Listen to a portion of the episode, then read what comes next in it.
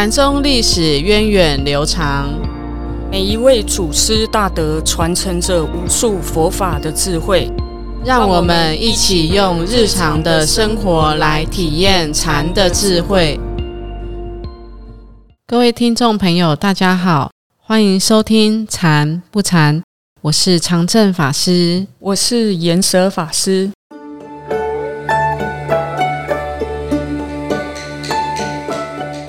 前面我们介绍了中国禅宗初祖达摩，一直到五祖弘忍和牛头法融禅师。那接下来我们要介绍就是大名鼎鼎、大家耳熟能详的第六代禅师慧能大师。对，那其实慧能他是出生在一个贫困的人家，但是他的父亲原本好像是一个。官员哦，对，他的父亲本来是在范阳，但因为被降职哦，所以流放到岭南，就变成了新州的百姓，就是广从河北流放到广广州这个地方。然后他的呃慧能的父亲也因为这样子很早就早逝了，所以他是跟年老的母亲相依为命。嗯，后来迁到南海，大家都知道他是以卖柴为生的。嗯那其实慧能这个名字，法师，你知道他是怎么来的吗？他爸爸妈妈取的。对，又有一段神奇的小故事，就是据说他出生的时候啊，就两个僧人经过他们家嘛，就发现啊，又是异象出现，所以就跟他的父母表达说，想要帮小孩子取名字。还有这样子，对，还有这样子，你知道，祖师大的都有一些神奇的小故事。那就取名为慧能。那就跟他的父母讲啊，这个“慧”这个意思哦，就是以法会施众生。那“能”呢，就是他能做佛事哦。所以这个是他出生的一个神奇的小故事。嗯，那后来大家也都知道，他是在呃客栈里面。听到一个客人在念《金刚经》，法师这个真是太神奇了。因为像我现在去我们一般的去素食餐馆啊，或者是像咖啡店，也不会有人在我旁边念《金刚经》，所以对啊，可以想见当时这是一种流行吗？就是因为慧能看他在文献上，他出生的时代是唐贞观年间，正是佛法盛行的时候。六三八到七一三，嗯，就是唐玄，就是这段时间是唐朝最兴盛的时候，也是佛法最兴盛的时候，所以好像可能走到哪都有人在念佛，所以才会在客栈里面也听到有人在诵持《金刚经》。那也因为这个因缘哦，所以才会造就慧能大师前往嗯呃五祖弘忍道场那边去请法求法。所以，我们现在平常为了弘扬佛法，我应该拿一本，拿一个《金刚经》，然后在公车里面，可能在咖啡馆就要送，然后看旁边的人会不会有这个善根，说不定就会出了一个又一位祖师辈出，又又位大大德出现，大师出现，不要被赶出咖啡馆就好了。好，我们再回来，拉回来，拉回来哈。我们来看慧能他一个求法的一个一个过程哦，其实他。他就得到一个指引嘛，要去找五祖弘忍。那其实他有遇到呃刘志略居士，嗯，然后刘志略居士他有一个姑姑，就是可能大家有听过叫吴敬藏比丘尼，对。他那时候就有在念《涅盘经》，嗯，然后呃，他就觉得说，像六祖这样子慧能大师，他不识字的人啊，嗯，怎么可能会理解《涅涅盘经》的内容呢？嗯嗯，那这六祖就有跟他讲说，诸佛的道理呢，如果你取这个文字像的话，就非观文字，对，就不是佛本来的意思了。所以这个无尽上比丘尼，因为他这样讲，其实他对于六祖是非常的感佩，而且很很特别，其实。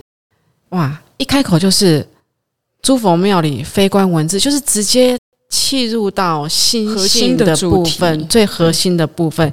也难怪这个无尽藏比丘尼会突然对他升起一个恭敬心哦。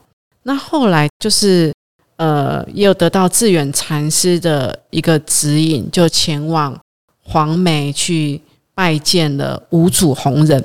那在跟拜见五祖弘忍的时候，其实他们的对话也是非常的有趣有趣哦。五祖就问他说：“你是什么人啊？要来这里做什么？”我是岭南人，岭南哪 乡下人，隔辽是也。就是没有，因为他有呃，这个六祖慧呢，他有先说他是要来做佛的这样子。那五祖就说：“你既然是一个乡下人哦，蛮荒之地的人，怎么可能做佛呢？”嗯，这个当当时的六祖吼，他还是一个行者，他说。人虽然有南北的分别哦，但是佛性怎么会有这个分别呢？哇，这个一回答出来后，这个五祖就知道这个不是普通人的一个善根而已哦。他就说啊，你这个哈根性太利，先去厨房，先去大寮，去出坡劈柴。所以啊，一旦我们被派去厨房舂米啊，就有代表就有当主师的一个根性的人。对啊，不是有句话叫做什么？大辽出祖师，所以欢迎大家来大辽出坡。对，就但派你去做物的话，代表哎，可能是一个可以培养的人才。嗯，那其实呃，这个六祖当时也还没落法，他是一个行者的身份嘛，他就开始在这个道场里面、大辽里面去舂米呀、劳务啊，那也会跟着大众去听法。嗯嗯。那一直到有一天，大概这样子八个多月之后，有一天，这个五祖弘忍他也觉得他年纪大了，他要传法，他也想知道这个弟子们的呃修行，他们的悟性，所以就说，就直接说他要传这个衣钵，那请他的弟子们呢，可以呈上他们呃的记子来证明自己的一个修行哈。那这个小故事，我们后面会有一个小剧场。对，现在先不。剧透，好，那后来就是就把这个传法就传给了六祖，嗯，那那时候其实这个五祖有交代，因为那时候他们的弟子并不是那么服气，因为像一个蛮荒的人，而且才来没多久，而且当时大家比较看好的是神秀神秀禅师，因为他是大弟子，又是一个教授师哦，所以大家其实都觉得理所当然这个。衣钵是会传给神秀的，就没想到这个继子一出来呀，哇！但是红人为了让他低调哈，所以还还拿鞋子去把这个继子擦掉。这个后话我们下一集再说。那红人呢，就暗示慧能就是晚上到他的疗房，因为他为就帮他开示了《金刚经》的这个法义。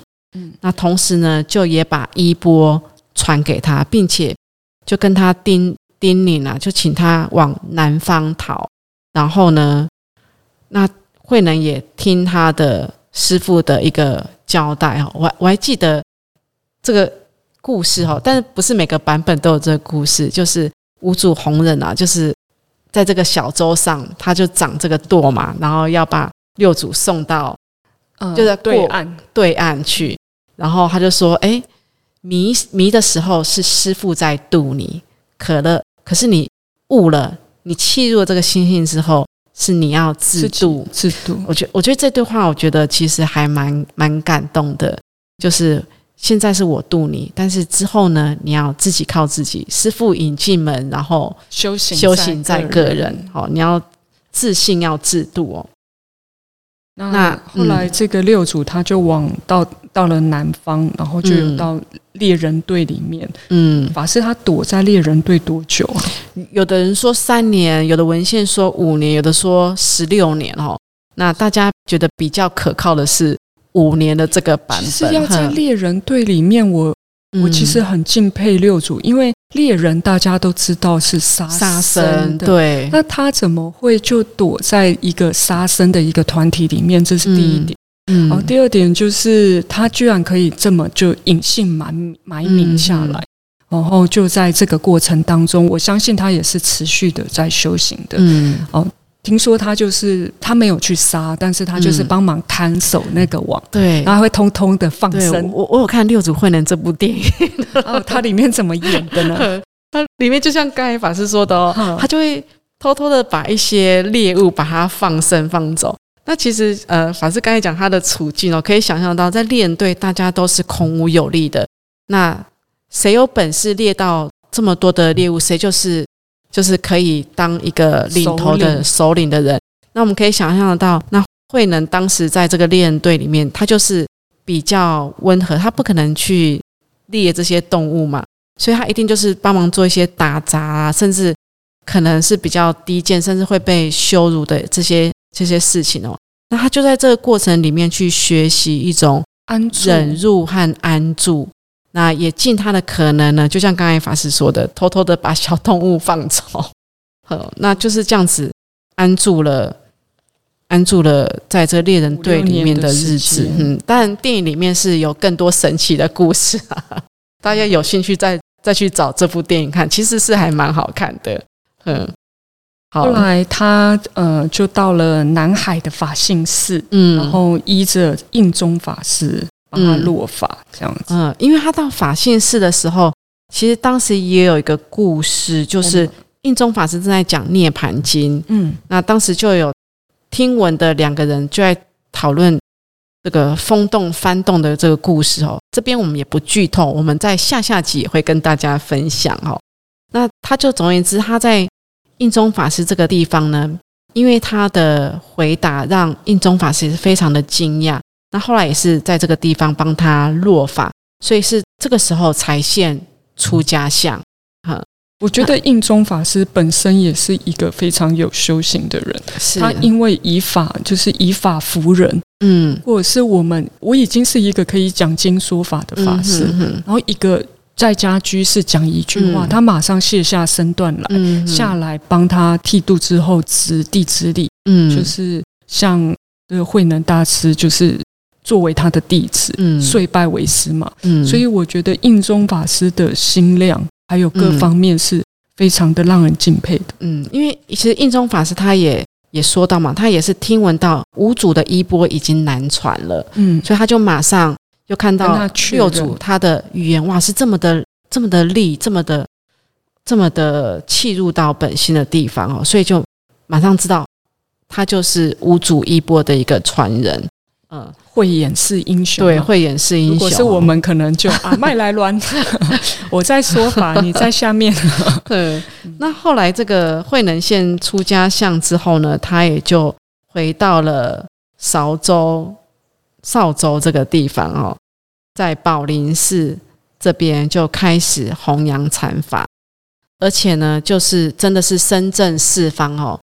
那到这个时候，他其实也已经三十多岁了。他在这个呃韶关的南华寺弘法将近三十七年了，嗯哼，那也形成后来的所谓南南顿北渐。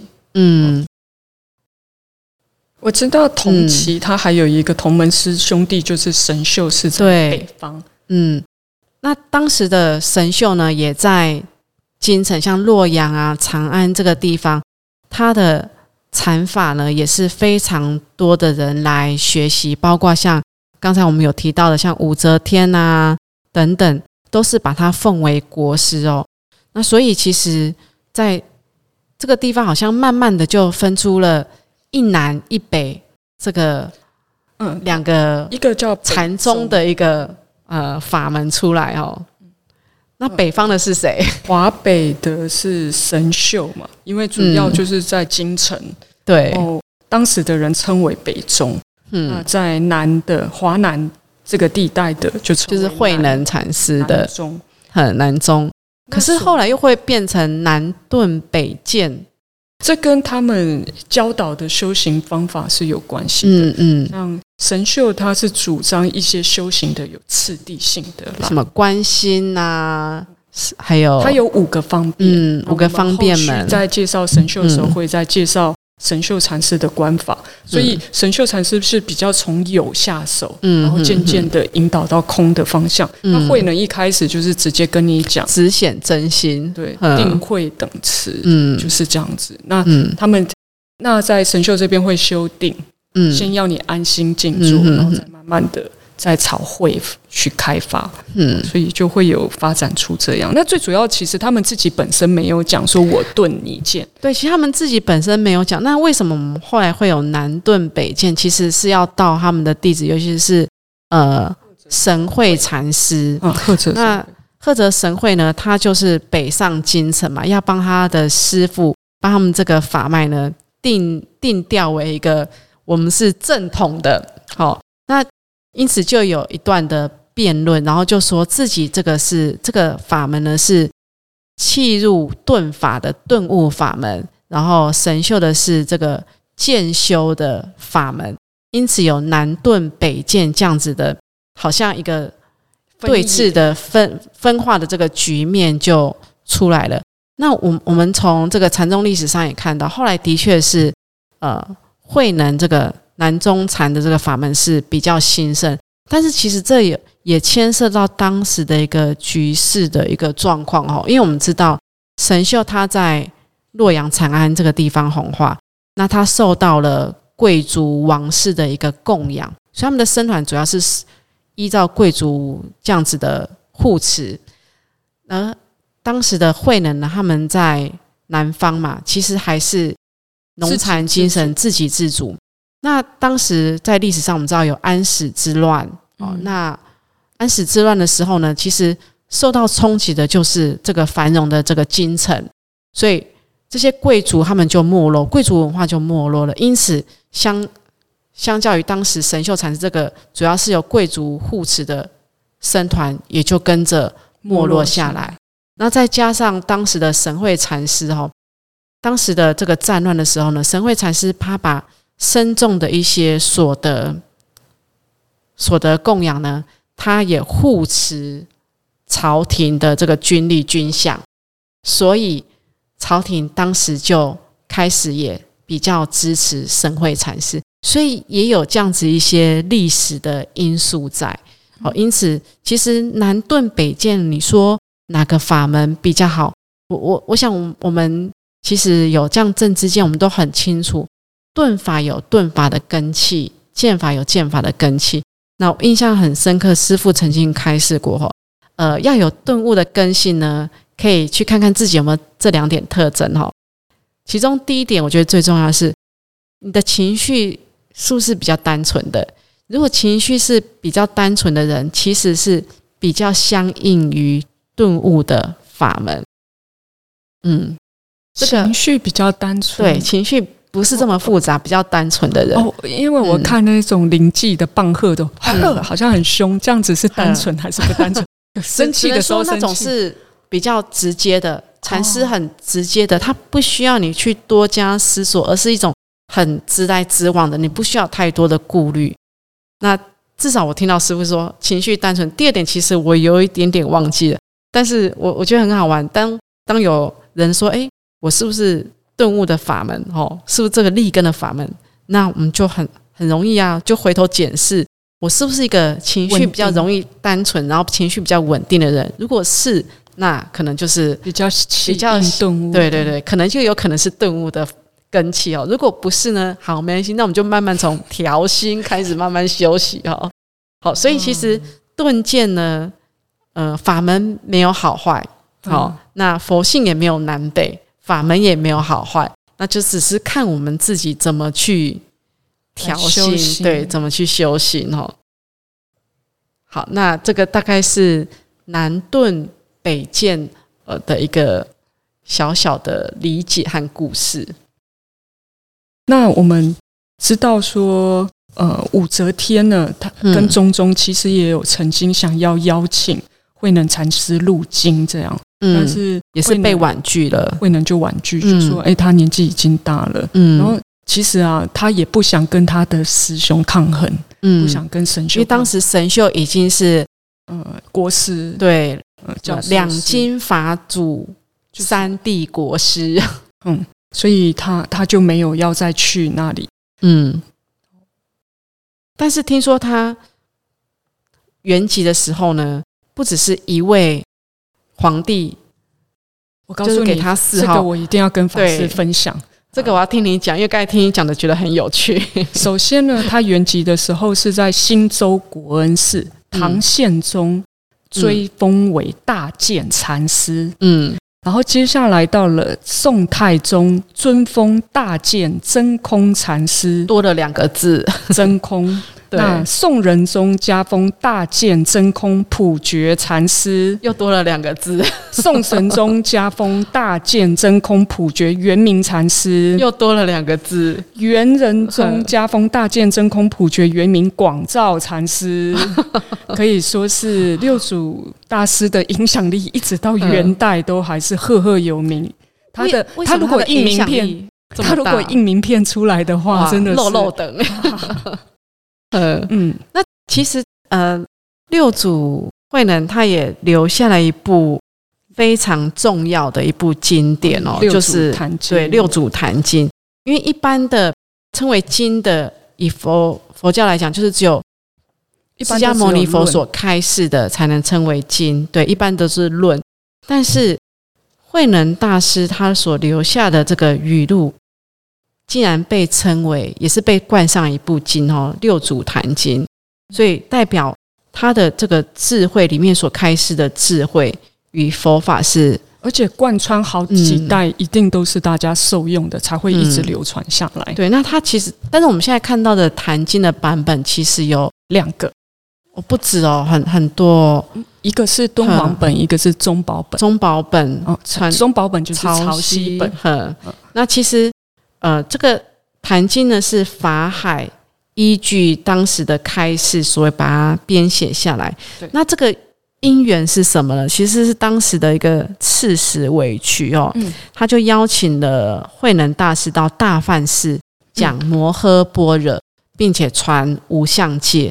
那就这个过程里面的内容，把它写下来，所以我们到现在都还可以读到这样子的一个开示内容哦。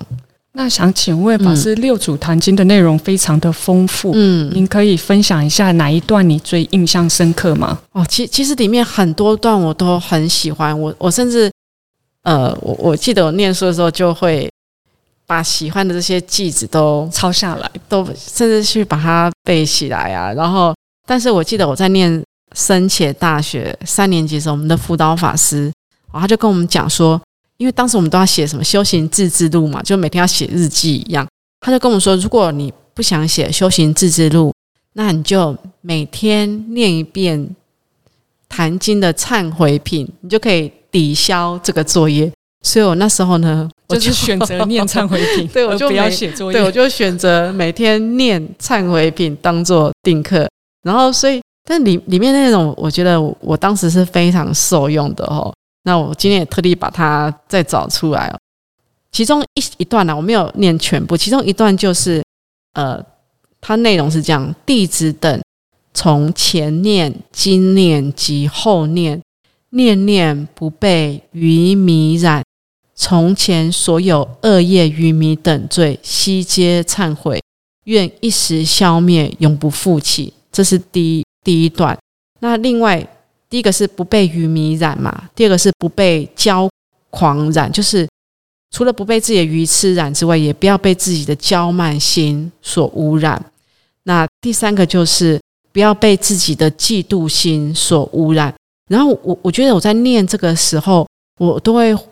回头去看自己的这个反观，对反观自己的这个，我今天有没有起鱼痴心啊？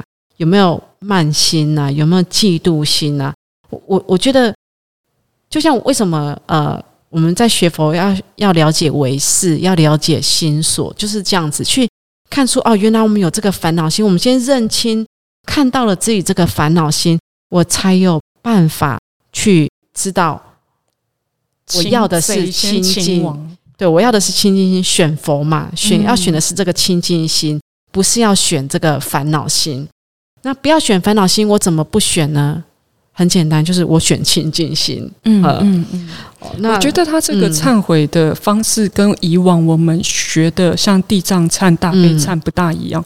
嗯。因为我觉得刚才听法师这样分享，他的忏法是很清爽的感觉。对，就是直接去。记录你的心跟念，对，去看反观自己起心动念需要那个调心的这个地方，对，所以我我对忏悔品这个印象最深刻。嗯。嗯，那法师你呢？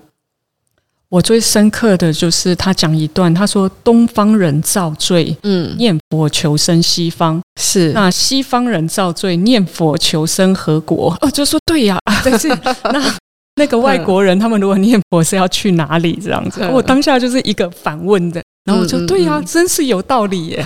哦，后来我发现其实他讲的这种东跟西，其实佛国净土就是我是我们在面分东啊西啊，就我们好像都会觉得要去求一个。就是我，你要去哪里的？求一个净土，去阿弥陀佛那里的啊！你是药师佛琉璃光净土啊？我们不合拍，就是我们会去把佛来分这一尊那一尊。那其实它最主要的是，如果回归我们自心的净土，其实就没有这个呃方位之分，没有时间，没有空间之分。所以我觉得这一段是我印象最深刻的哦。人自心净土，然后师傅也讲人间净土，对不对？其实就在这个当下，而不是说我要去。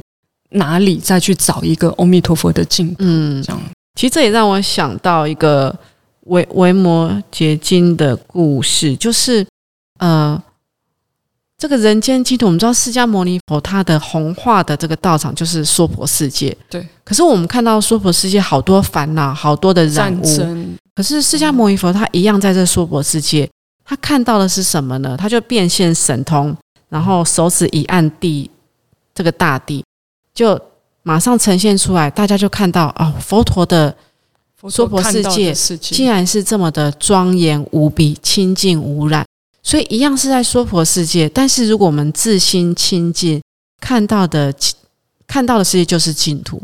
如果我们心里充满了烦恼啊、嫉妒啊、愚迷啊，还有刚才说的骄慢，那我们看到的就是一个秽土，就是就是五浊恶世的这个秽土。嗯，这是我。该听法师讲，忽然想到的。好哦。